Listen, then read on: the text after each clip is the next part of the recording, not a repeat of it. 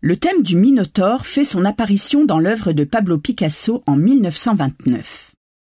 Pendant près de dix ans, cette figure emblématique habite son univers pictural et nourrit son inspiration poétique. Sous les traits de ce monstre mi-homme et mi-taureau se cache souvent l'artiste. À l'instar de l'arlequin, ce double lui permet d'exorciser ses propres obsessions. Cette toile a été peinte au printemps de l'année 1936.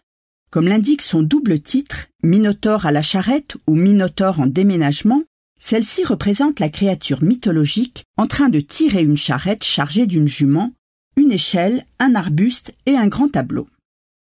Avez-vous constaté l'équilibre précaire des éléments transportés par le Minotaure Regardez encore le décor où se déroule la scène. Des eaux calmes et un ciel étoilé paraissent annoncer une traversée sereine. Picasso exécute ce tableau au moment où il déménage avec Marie-Thérèse Walter et sa fille Maya à Juan-les-Pins. Depuis trois ans, le Minotaure est un motif récurrent dans son iconographie en lien avec sa vie privée et amoureuse. Symbole par excellence de la tension entre l'instinct et la raison, il fait écho à l'univers de la tauromachie. L'activité poétique de Picasso est également marquée par cette figure.